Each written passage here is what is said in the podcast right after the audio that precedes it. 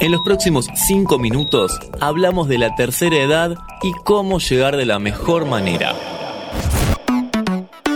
Chequeo general. Hola, ¿cómo va? Soy Dami Fernández y les doy la bienvenida a un nuevo podcast de interés general sobre salud. Nos vamos a la tercera edad, pero para llegar bien hay que prepararse antes. ¿A qué edad? ¿Cómo hay que afrontar el paso del tiempo?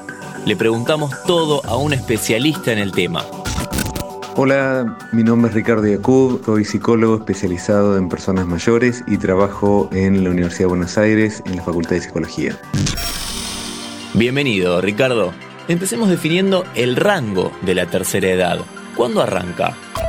Hoy entendemos que para los países en vías de desarrollo la tercera edad empieza a los 60 años, aunque nos parezca temprano, en los países desarrollados a los 65 y esto tiene que ver con la expectativa de vida que haya en cada país. Entendemos que el rango de edad es muy amplio porque entre los 60 a los 90 o los 100 hay diferencias muy notorias. Podríamos dividir en dos grupos entre los viejos más jóvenes de 60 a 75 u 80 y 80 y más donde encontramos personas más grandes con más dificultades físicas.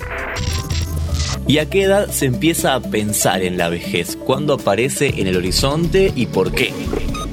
Podríamos decir que es la mediana edad. La mediana edad es una etapa que no es tan conocida, pero que podríamos referirla entre los 45 a los 60 años, a partir de las cuales hay una serie de cambios en la perspectiva de lo que va a ser los objetivos, los ideales de cada uno. En principio uno empieza a ver que cierto cierre de algunas funciones, como fue la función parental, cuando significa que uno no siga con hijos grandes, pero como padre de, jóvenes, de niños, que había una gran dependencia, esto empieza a recortarse.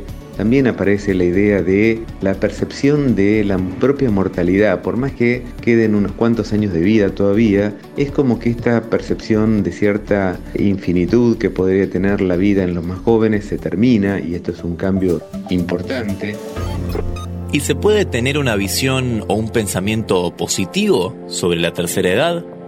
La vejez es una etapa entre las más felices que existen. Y este es un dato fundamental. Hay una investigación hecha en 80 países, entre los cuales está el nuestro, que se ha repetido muchísimas veces, con lo cual tiene mucha validación, que nos muestra que hay dos edades que son las más felices. La primera a los 20, ¿no? con donde uno conquista mucha autonomía, el sexo, la pareja, el estudio, etcétera, etcétera. Y después, después de muchas obligaciones que pueden llegar a ser desgastantes, hay una segunda etapa que son los 70 y las investigaciones más recientes nos muestran que son unos 70 bien alargados, con lo cual esta perspectiva, esta perspectiva más positiva, más feliz, de poder pasarla bien, obviamente tiene que ser uno de nuestros objetivos y tiene que ser una de nuestras imágenes que se contrarrestan con toda esta publicidad tan negativa que tenemos de estos últimos años de la vida.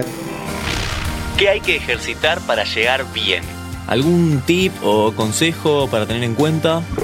Se trabaja el cuerpo y la cabeza y a veces todo a la vez. ¿Por qué? Porque en realidad hoy la actividad física es fundamental para mantener bien el cuerpo, pero también para mantener bien nuestras neuronas, nuestras conexiones neurales. Pero también uno tiene que trabajar con la cabeza en términos más específicos, es decir, leer, por ejemplo, es fundamental, seguir estudiando y especialmente cuando nos desafían a esos lugares cómodos, como los que cada uno tenemos para saber que somos eficaces y poder entrar en lugares un poco más incómodos. Algunos dicen que es bueno hasta lavarse los dientes con la mano contraria a la que lo hacemos siempre porque el trabajo del cerebro es mucho mayor y de la misma manera podríamos decir que en cada una de las actividades que hacemos, en cada uno de los paseos, los recorridos que hacemos, podemos desafiarnos un poco, no todo el tiempo.